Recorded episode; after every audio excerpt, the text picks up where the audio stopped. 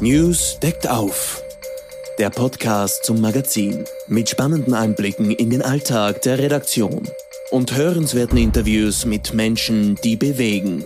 Erfahren Sie mit uns die Geschichten hinter den Geschichten.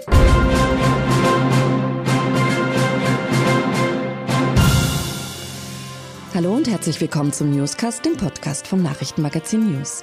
Mein Name ist Katrin Goneritz, ich bin die Chefredakteurin und freue mich, dass Sie dabei sind. Knapp sechs Millionen Menschen sind vor dem Krieg in Syrien in die Nachbarländer geflüchtet. In die Türkei und Jordanien, nach Ägypten, in den Irak und in den Libanon, wo die Lage für sie besonders prekär ist. Offiziell registriert sind hier 850.000 Syrer. Laut Daten der libanesischen Regierung sollen sich aber bis zu zwei Millionen Menschen im Land aufhalten. Dies entspricht einem Drittel der Bevölkerung. Somit hat der Libanon die höchste Pro-Kopf-Rate an Flüchtlingen weltweit. Doch das Land hat massive wirtschaftliche Probleme.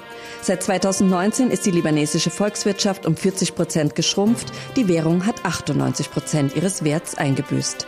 Die Bevölkerung gibt vor allem den syrischen Flüchtlingen Schuld an der Misere, angeheizt von Parolen der politischen Elite. Uns bleibt nur noch das Meer, lautet der Titel der Geschichte, die Petra Ramsauer für News aufgeschrieben hat. Sie ist Politologin, mehrfach ausgezeichnete Journalistin und Kriegsreporterin. Jahrelang war sie als Auslandsreporterin im Irak und Syrien unterwegs, auch für News. Ich freue mich sehr, dass Petra unserer Einladung in den Newscast gefolgt ist und mit ihr gemeinsam möchte ich das Thema in der nächsten halben Stunde vertiefen. Petra, was passiert da gerade im Libanon? Eine dramatische Flüchtlingskrise. Also wir, wir reden ja seit dem Beginn des syrischen Konfliktes immer wieder von in Superlativen von den Flüchtlingskrisen, von den neuen äh, Völker, von den neuen Be äh, Fluchtbewegungen. Was wir jetzt erleben ist, dass in diesem Land ungefähr eine Million Menschen sind, irgendwo zwischen 800.000 und 1,5 Millionen. Sie zählt ja niemand. Mhm. Die sind da schon seit einem Jahrzehnt und wurden mehr oder weniger geduldet von der libanesischen Regierung. Das sind ungefähr fast ein Drittel der Bevölkerung. Wenn man sich das hochrechnet auf pro Kopf, ist das die größte Menge an Flüchtlingen, die es eigentlich gibt weltweit. Und jetzt ist der Libanon in der Krise. Man hat das Gefühl, es ist genug Krieg, Assad ist rehabilitiert, jetzt sollen die Leute zurück. Die wollen aber nicht zurück, weil in Syrien selbst ist die humanitäre Krise momentan so schlimm wie noch nie seit Beginn des Krieges und die Repression durch das Regime ist geblieben. Das heißt, genau jene Menschen, die da geflohen sind vor Bashar al-Assad, die müssen nun zurück mit der Gefahr, und das bestätigt uns auch äh, die UNO, verhaftet, zwangweise zum Militärdienst eingezogen zu werden. Es hält sich ja hartnäckig die Erzählung, dass äh, syrische Flüchtlinge dank internationaler Hilfszahlung besser leben würden als die libanesische Bevölkerung. Das ist mitnichten der Fall, oder? Natürlich nicht. 99 Prozent leben in bitterster Armut. Wenn man das sieht auf den Straßen, ja, das ist, ja, in vielen Ländern gibt es Armut, aber hier sind wirklich Menschen so verzweifelt, Männer, die mit einem Ausweis vor einem stehen, mit Bestätigungen, dass sie im Gefängnis waren, dass sie gefoltert wurden, einen anflehen auf der Straße um ein paar Cent, weil sie so hungern, Kinder, die betteln, die in sehr, sehr schlechtem Zustand sind habe eine Mutter gesehen, die kollabiert ist mit ihrem Baby am Schoß auf den Straßen. Also diese Armut dieser Flüchtlinge ist sichtbar und natürlich auch verstärkt, weil in den vergangenen Wochen einige Zahlungen der Vereinten Nationen an die registrierten Flüchtlinge weniger geworden sind. Mhm. Für die Menschen im Libanon klingt das aber immer noch fast luxuriös, dass die Geld aus dem Ausland bekommen, weil die haben gerade die höchste Inflation weltweit von über 200 Prozent. Das Geld ist faktisch entwertet seit der Wirtschaftskrise. Alle Ersparnisse, auch für jene, die im Alter, sind einfach weg. Und die Libanesen selbst sind massiv in Armut abgerutscht. Ähm, du hast es gerade erwähnt, die libanesische Regierung drängt jetzt darauf, die Leute wieder ähm, nach Syrien abzuschieben. Pro Monat ist da von 15.000 Menschen die Rede. Kannst du das ein bisschen einordnen, diese Zahlen? Da geistern ja auch verschiedene Varianten. Ja, das klafft die große Lücke zwischen Versprechen an die Bevölkerung und Wirklichkeit. Muss sich das so vorstellen, die Bevölkerung ist förmlich aufgehetzt, gibt Hashtags, Syrer raus, die Gewerkschaften haben für den nationalen Tag der Befreiung von, von, von den Syrern aufgerufen. Also da, da bewegen wir uns in einer Stimmung, die sehr aufgeheizt ist. Es gibt Schwierigkeiten im, Libanon seit den Wahlen im Oktober eine Regierung zu bilden. Da will sich ja jetzt jede Kraft positionieren. Und das ist, was passiert. Die interimistische Regierung sagt, weil sie wissen, die Bevölkerung möchte das gern, wir schieben viele Menschen ab. Das schaffen die nicht. Es gehen es sind nicht 15.000, die freiwillig zurückgehen. Das wäre eben der Plan.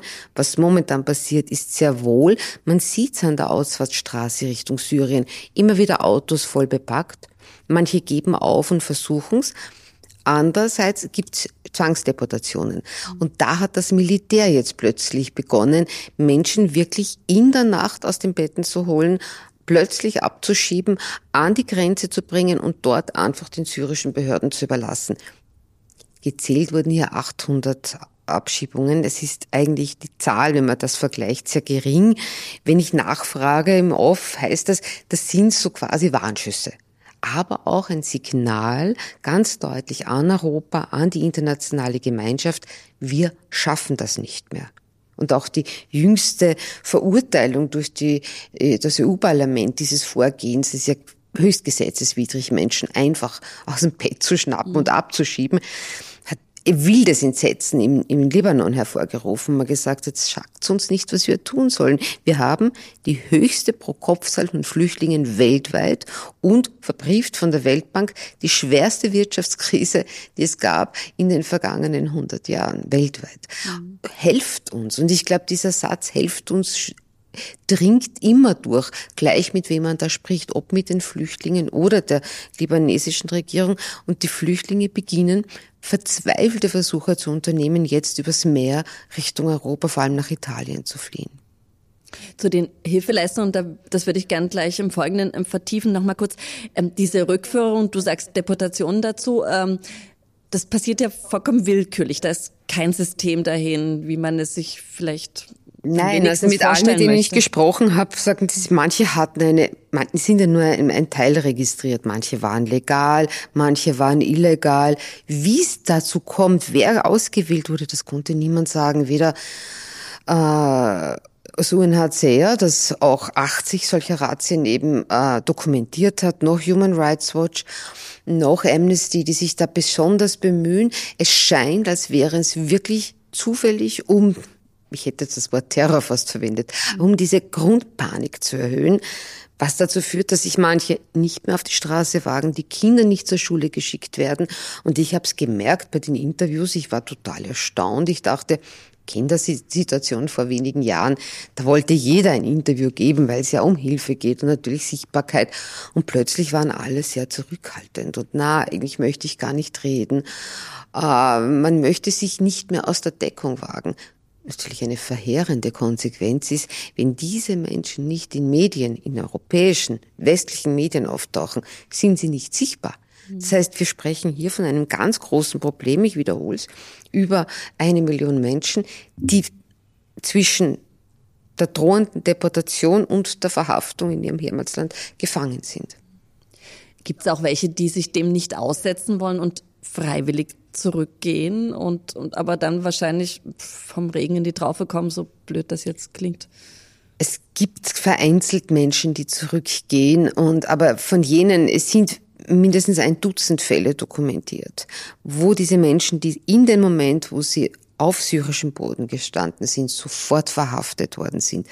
Man muss wissen, und auch das ist mal ganz wichtig dazu zu sagen, dass das auch gut recherchierte Quellen sind. Also hier sprechen wir von den Vereinten Nationen, von der Untersuchungskommission, die jetzt einen Bericht über das, die Menschenrechtssituation zwischen 2020 und 2023 veröffentlicht hat. Und hier wird ganz klar festgehalten, dass Menschen in Syrien, die in den Hochburgen der Opposition gelebt haben, Großraum Aleppo, ja, die später eingenommen worden ist, automatisch verdächtig sind und überdurchschnittlich häufig festgenommen und auch gefoltert werden, mhm. bis zum heutigen Tag. im Kerker verschwinden. Und natürlich, wenn man sich die Geografie kurz vor Augen führt, sind jene Menschen, die in, nach, in den Libanon geflohen sind, genau aus diesen Gebieten, ja. Brauchte eigentlich nur eine Stunde mit dem Auto von Damaskus nach Beirut. Und da diese Vorstädte Damaskus Richtung Libanon waren ja nicht weit. Also es sind jetzt im Libanon genau diese Menschen, die besonders gefährdet sind. Du hast es auch schon gesagt, äh, das EU-Parlament ähm, hat da jetzt gesagt, ähm, der Libanon soll zumindest äh, internationale Rechtsvorschriften einhalten. Ist das eine, eine hilflose Geste, eine hilflose Aufforderung? Weil ich nehme mal an, das stößt da auch jetzt was aus seinen Erzählungen herauszuschließen auf mehr als taube Ohren. Bin da ganz gespalten. Zum einen war ich eigentlich froh bis überrascht, dass das EU-Parlament sich dem Thema überhaupt annimmt. Also ich halte das für so wichtig, dass wir diese Debatte führen und nicht, wenn dann irgendwann all along etwas passiert unter Anführungszeichen, sprich eine verstärkte Fluchtbewegung in Europa einsetzt, wird dann ganz überrascht tun und keiner hat's kommen sehen. Also positiv bewertet. Im Libanon selbst ist das so negativ aufgenommen worden, dass ich das nahezu für kontraproduktiv halte. Haben, also die haben sich auf die Füße getreten. Ja, die haben gesagt, was wollt ihr von uns? Ja, mhm. ihr habt so einen geringen Anteil der Flüchtlinge übernommen und sie sagen das auch ganz dezidiert. Schaut euch an, was mit euren Ländern ist. Ihr habt einen Rechtsruck.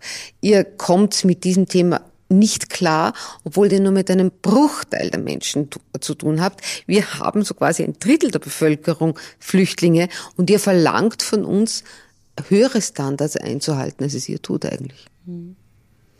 Ähm, der Aufstand gegen Assad begann ja vor ein bisschen mehr als zwölf Jahren. Ähm, er kontrolliert mittlerweile wieder ähm, zwei Drittel des Landes. Der Krieg ist nicht beendet und dennoch ist Syrien ein bisschen so aus dem Fokus der, der, der Weltöffentlichkeit gerückt, auch der medialen Berichterstattung gerückt. In, in welcher Verfasstheit ist Syrien derzeit? Es tut sich gerade sehr viel. Es ist sehr, sehr, sehr schwer, sich einen Reim zu machen, was konkret passiert. Was man sagen kann, ist, dass seit circa Mitte Juni die Kämpfe zunehmen. Wir haben verstärkte Bombenangriffe auf den Nordwesten, auf jenen Teil Idlib und Umgebung, äh, die von Extremisten kontrolliert werden, nicht von Assad und von türkisch treuen Milizen und der Türkei selbst. Da reden wir von drei Prozent des Landes, aber Achtung, hier sind 20 Prozent der Bevölkerung mhm. intern Vertriebene. Im Süden, in Dara, ganz an der, dicht an der jordanischen Grenze, also gerade am anderen Eck sozusagen, hat sich die Situation auch massiv verschärft. Hier in Dara hat ja die Revolution begonnen. Es gibt Widerstand gegen Assad, es gibt gezielte Tötungen von Assad-Leuten, aber auch vor drei Tagen ist hier ein Video des IS erschienen, die sich auch hier wieder festsetzen auf einer gröberen, äh, sagen wir, auf einer höheren Ebene sehen wir seit circa einer Woche eine wachsende Konfrontation zwischen den USA, die ja im Osten Teile des Landes quasi mitkontrollieren mit kurdischen Milizen, und der Allianz zwischen dem Iran und Russland. Es gab ein fast Encounter, nennen Sie jetzt einmal auf Englisch, sehr schwer zu sagen, was da in der Luft passiert ist. Wir haben ein amerikanisches Aufklärungsflugzeug und einen russischen Kampfjet. Die sind sich sehr nahe gekommen. So viel, so weit ist die Geschichte klar. Aus russischer Sicht war das ein Angriff. Und Russland hat ganz klar gesagt, wir werden dafür sorgen, dass Syrien, Amerika aus dem syrischen Luftraum verschwindet. Gleichzeitig haben sich auch die israelischen Angriffe auf iranische Punkte intensiviert. Wenn man sich das alles anhört, wird einem förmlich schwindlig, wer da aller Fäden zieht und aktiv ist. Was wir sehen, ist seit circa zwei, drei Wochen, dass sich all diese komplexen Fronten massiv verschärfen. In Idlib, im Nordwesten, wo ich, anfang, wo ich anfangs gesprochen habe, gab 16 Tote in den vergangenen zwei Wochen bei russischen Bombenangriffen auf einen Markt, auf zivile Wohnhäuser. Das heißt, das schaukelt sich jetzt alles wieder äh, hoch. Es schaukelt sich hoch. Es ist mir nicht ganz klar, was das für Syrien oder auch regional bedeutet. Hier spielt eine ganz wichtige Rolle, dass sich der türkische Präsident Erdogan jetzt nach seiner Wiederwahl neu positioniert Er versucht eine Annäherung mit Assad, das ist ja eigentlich undenkbar noch gewesen vor wenigen Jahren. Hier wieder auch, Erdogan will die Flüchtlinge loswerden, möchte hier mit Assad einen Deal. Assad sagt, bitte zieh ab. Gleichzeitig sehen wir Militärkolonnen äh, der Türken verstärkt nach Syrien rollen. Also ich glaube, es geht jetzt ganz stark darum, ähm, dieses angeschlagene Russland, das ja eigentlich der Pate des syrischen Präsidenten ist, das von den anderen Seiten ausgenutzt wird. Der Iran versucht hier auch auszuloten, wie viel Macht kann er haben. Ich glaube, wir, wir sind in der Phase, wo Syrien aufgeteilt wird. Aber angesichts der gigantisch großen Spannungen, Stichwort Schwarzes Meer, zwischen dem Westen und Russland, droht Syrien abermals zu einem Schauplatz eines Stellvertreterkrieges zu werden, mit fatalen möglichen Folgen. Es geht ja immer um Geld und in dem Fall auch der libanesischen Regierung geht es um Geld. Sie lassen ja so ein bisschen durchklingen, na, zahlt die ähm, Gemeinschaft mehr, dann überlegen wir uns vielleicht noch mal was. Geht diese Rechnung auf? Sie wird aufgehen müssen. Ich glaube, das ist in Wahrheit auch der libanesischen Bevölkerung bewusst und vor allem der libanesischen politischen Elite. Es wird nicht anders gehen, als diese eine Million, 1,5 Millionen Menschen länger zu beherbergen. Und es ist klar, die libanesische Volkswirtschaft ist pleite. Sie brauchen Geld aus dem Ausland. Das heißt, ihr Bewegungsspielraum ist eigentlich in Wahrheit sehr klein. Was wir uns, wir, der Westen, die internationale Staatengemeinschaft allerdings überlegen müssen, ist, wie fragil der Libanon ist. Die ein bisschen Stabilität basiert ja auf eine Machtaufteilung zwischen Schiiten, ein Drittel der Bevölkerung, Christen auch ein Drittel und sunnitischen Muslimen. Dem sich das ganz klar aufgeteilt. Wenn ich aber jetzt hier 1,5 Millionen Syrer dazu nehme, sind das sunnitische äh, Muslime. Das heißt, indem die länger bleiben, verändert sich total die Machtbalance im Libanon. Und dieses bisschen an Stabilität, was seit 89, seit Ende des Bürgerkrieges gegeben hat, durch diese äh, Proportsaufteilung, ist verloren. Also hier geht's nicht nur um Populismus, hier geht's um die Zukunft eines ganz zentralen Landes im Nahen Osten. Ich habe ein bisschen die Befürchtung, dass diese Dimension sei es die Bedeutung des Libanons für die Stabilität als Gastland von Flüchtlingen, aber eben dieses Risiko nicht am Radar vieler Entscheidungsträger in Europa ist. Die Einschätzung teile ich. Es rückt das dann wieder auf den Radarschirm, wenn wir dann in Europa mit den Folgen in Anführungsstrichen ähm, kämpfen müssen, leben müssen. Du schreibst, dass bereits mehrere tausend Menschen eine Vorauszahlung schon bei Schleppern geleistet haben. 80 Prozent der Boote haben das Ziel Italien und du zitierst ähm, Jasmin Lian Diab, die ist Direktorin des Instituts für Migrationsstudien in der amerikanischen Universität in Beirut. Äh, sie sagt, für viele Syrier ist das Meer der einzige Ausweg, um der Deportation zu entrinnen. Sie hat gerade eine Studie zu den dramatisch steigenden Zahlen von Bootsflüchtlingen aus dem Libanon veröffentlicht. Was zeigt diese Studie? Sie zeigt einmal in ganzen Zahlen noch keinen alarmierenden Trend. Wir sehen hier eine Zunahme von 208 Menschen auf ungefähr 2600. Sie prognostiziert für dieses Jahr 17.000 ungefähr, die versuchen werden, vom Libanon Richtung Europa mit einem Boot zu gelangen. Das ist nicht erschreckend. Wenn man die Steigerungen sich allerdings ansieht, reden wir von hundertprozentigen Steigerungen. Also hier ist ein Trend da und sie sagt auch, dass die Zahlen, mit denen sie operiert, das sind eigentlich die offiziellen Zahlen. Menschen, die wir überhaupt sehen. Mhm. Nur wir wissen gar nicht, wie viele eigentlich gestartet sind oder starten werden. Was wir natürlich schon auch in Betracht ziehen müssen, wenn wir an 2015 denken, als sehr viele Menschen übers Meer gekommen sind. Der Weg vom Libanon nach Italien ist fünfmal so lang wie der vom Libyen nach mhm. Italien. Das heißt, es ist eine wirklich mörderisch lange Tour. Äh, Griechenland und Zypern werden nicht angelegt, wenn man sich die Schlepper da keinen unter Anführungszeichen Erfolg sehen. Also wir haben eine längere Route, die auch viele Menschen abschrecken wird. Und viele haben das Geld nicht. 2015 sind jene gekommen, ich habe das damals sehr genau recherchiert und das war sehr spannend. Nicht die Ärmsten aus den Flüchtlingslagern, damals in Syrien, im Libanon, in der Türkei oder Jordanien. Es waren Menschen aus Syrien selbst, die gesehen haben, Moment, die internationale Gemeinschaft streicht gerade die Hilfen zusammen für die Menschen, die in die Nachbarländer geflüchtet sind. Ich habe jetzt Hausnummer, ein Auto, eine halbe Wohnung, irgendwas, was ich verkaufen kann. Ich nehme ich das Geld und zahle Schmuggler bis Europa oder gehe ich mit dem Geld in die Türkei? Und das schien damals die klügere Investition. Diese Menschen gibt es nicht mehr. Das heißt, eine Überfahrt kostet sehr wohl ein paar tausend Dollar. Und wenn man als Tagelöhner vielleicht drei oder vier Dollar verdient, ist es absolut unerschwinglich. Also ist die Frage, können sich das viele Menschen leisten? Das heißt, ich glaube, es wird anders sein, aber ich denke hochdramatisch.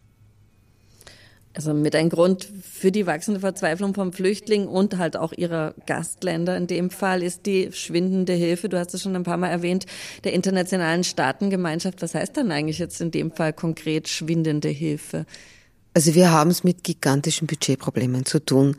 In erster Linie vom WFP, dem Welternährungsprogramm, nicht nur in der Region weltweit. Aber ganz besonders problematisch ist, dass der sogenannte Appeal, also das ist eine Schätzung, die die Vereinten Nationen alle Organisationen zusammen einmal pro Jahr machen, wie viel sie glauben, dass sie brauchen, um eine konkrete Notsituation beheben oder bekämpfen zu können. Für Syrien wurde errechnet, alle zusammen brauchen 4,5 Milliarden Dollar für 2023. Wir haben mit Stand Ende Juni 11 Prozent von diesem notwendigen Budget erst von den Geberstaaten überwiesen. Das bedeutet nun, dass das Welternährungsprogramm Jordanien bereits angekündigt hat, ab 1. August massiv Hilfen für Flüchtlinge zu streichen. Es betrifft und wird den Libanon betreffen.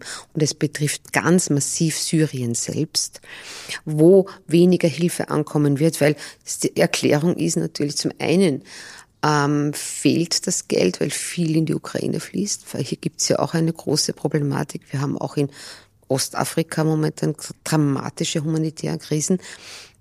Und erschwerend kommt dazu, dass die Getreidepreise wieder steigen. Auch durch, aufgrund dieses äh, scheiternden Getreideabkommens zwischen quasi Russland, der Ukraine und Türkei.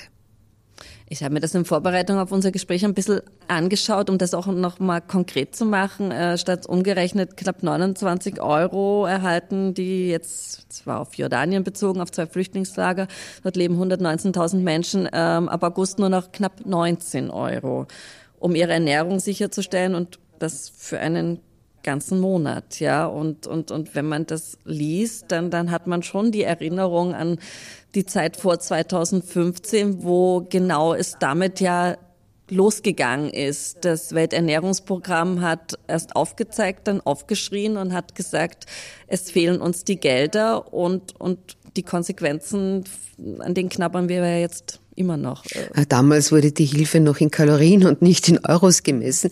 Und ich erinnere mich an diesen einen Wert, den habe ich auch sehr oft erwähnt und er zeigt das so gut. Damals wurde äh, das, der Kalorienbedarf pro Kopf von 1500 auf 1000 Kalorien reduziert. Das kommt wahrscheinlich umgerechnet auf Euro, was man dafür kriegt, ist das ungefähr die Menge an Kalorien, die Menschen bekommen können. Wir haben einen Anstieg von 150 Prozent bei der Unterernährung von syrischen Kindern seit einem Jahr. Wir haben dramatische Zahlen, was die Mangelernährung von Schwangeren betrifft. Und wir sehen bereits Zwergenwuchs und alle möglichen Folgen von Mangelernährung. Das ist, was gerade passiert, ist auch die Zerstörung der nächsten Generation. Aber das war ja zwischendurch anders. Auch das habe ich gefunden. Äh, das ist nämlich höchst spannend, dass 2022 die Rekordsumme von 14,7 Milliarden, Milliarden Dollar eingesammelt wurde. Da haben die USA fast die Hälfte des Budgets beigetragen und Deutschland erhöhte seine Zahlung erheblich auf stolze 1,7 Milliarden Dollar und 2022 war mehr als doppelt so viel Geld zur Verfügung als sechs Jahre zuvor, was wir gerade besprochen haben. Und jetzt wendet sich die Welt schon wieder ab. Also zwischendurch war ja offensichtlich, so interpretiere ich es zumindest, ähm, das Verständnis und die Bereitschaft da zu investieren und, und, und was zu tun. Und wo war dann der Knackpunkt oder der Kipppunkt? Ich glaube, der Knackpunkt ist tatsächlich die Ukraine-Krise. Der Knackpunkt ist, dass es zahlreiche Krisen gibt momentan, die dringend Hilfe brauchen und auch eine noch lange schon nicht mehr dagewesene Spendenzurückhaltung jetzt der großen Geberstaaten. Und man hatte vielleicht das Gefühl, das trügerische Gefühl zumindest einige Zeit, oh, der Krieg ist vorbei, der Assad hat's gewonnen, ist traurig. Ja. Und ähm, ja, dieser Glaube, den gab's doch eigentlich seit Jahrzehnten. Das ja gleich wie dramatisch repressiv manche dieser Präsidenten, Diktatoren, Monarchen vorgegangen sind im Nahen Osten. Sie waren stabil. Ja, das reicht vom Mubarak bis eigentlich auch zu den Golfmonarchien. Und bis zum heutigen Tag gibt es immer nur das Gefühl, na, lieber haben wir einen Assad, den wir berechnen können, als ein völlig zerfallendes Syrien. Und dass Assad jetzt auch wieder Mitglied der Arabischen Liga sich in die Pose werfen konnte des Kriegsgewinners, gab es da vielleicht das Gefühl für einige Zeit und wahrscheinlich, dass es jetzt vorbei ist. Und das ist gerade das Gegenteil der Fall momentan. Alleine in der Zeit zwischen dem Beitritt ähm, des Assads im Mai zur Arabischen Liga und heute hat die syrische Währung 20 Prozent eingebüßt.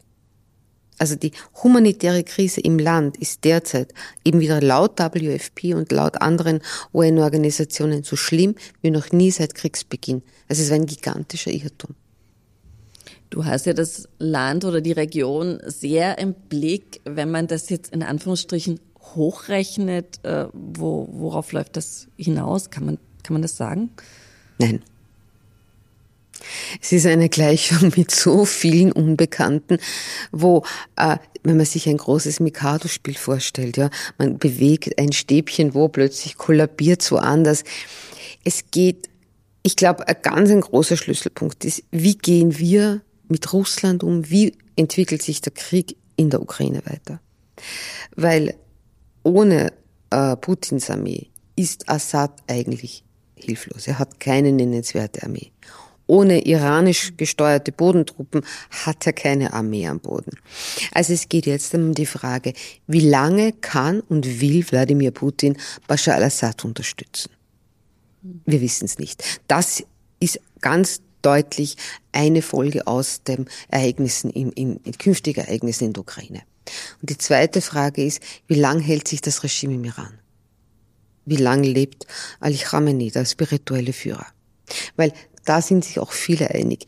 Wird Ali Khamenei einmal nicht mehr da sein, wird sich dieses System verändern. Und möglicherweise auch die intensive Auslandsbeteiligung an diversen Kriegen. Also wir haben hier zwei so große Unbekannte, dass es schwer ist zu berechnen, was passiert. Ich habe ein wenig das Gefühl, dass wir es mit einer, einer Revolt der Verzweifelten bald zu tun haben werden.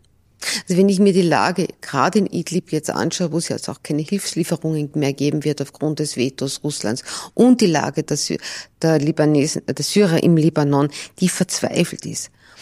Also ich glaube, hier wird wird es irgendwann große Aufstände geben, weil es wird, das sagen wir alle, Tote geben, Hungertote in der nächsten Zeit.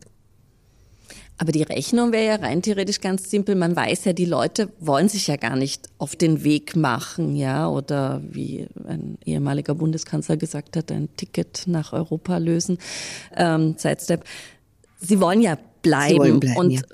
am besten im Land und, und gegebenenfalls auch in den Nachbarländern. Ähm, aber sie machen sich auf die Reise, wenn sie sich nicht sicher sind, dass sie ihre Kinder und sich selbst ernähren können. Das heißt, das wäre ja unser Hebel. Jetzt sieht man aber in die einzelnen Länder in Europa und die Finanzdiskussionen und wir haben alle Zahlungen rechts und links des Weges und eine Rechte, die in Europa sich immer mehr breit macht und natürlich auch damit ähm, spielt. Das heißt, es ist ein riesiges Dilemma in Wahrheit. Oder? Es ist ein riesiges Dilemma und gleichzeitig die italienische Premierministerin Meloni, die ja angetreten und ist und gewonnen hat mit dem Versprechen, keine Migranten und, und, und hat jetzt zugegeben, ich brauche 500.000 Leute, weil mein Land zu alt wird. Betrachten wir es realistisch, könnten wir eigentlich mit einer gut, ich sag mal, orchestrierten Form der Migration hier sehr wohl auch einen Teil der Menschen bei uns aufnehmen. geordnet und gut durchdacht.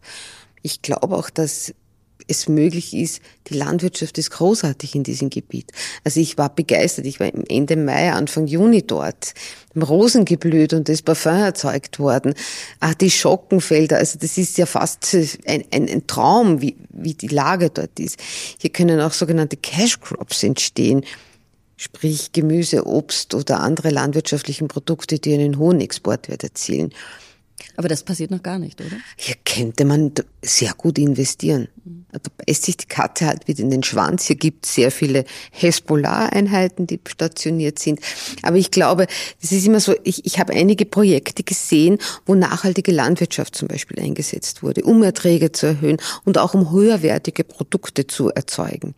Hier bräuchte es auch einfach die Vision und den Mut der Direktinvestition. Nicht unter Anführungszeichen nur den Weg der Nothilfe, sondern tatsächlich Hilfestellungen beim Aufbau einer Wirtschaft, die arbeitskräfteintensiv ist, wie die Landwirtschaft. Und da gäbe es die Menschen, es gäbe den Boden, es gäbe das Know-how. Und eigentlich könnte man mit ein wenig Investition hier etwas bewegen.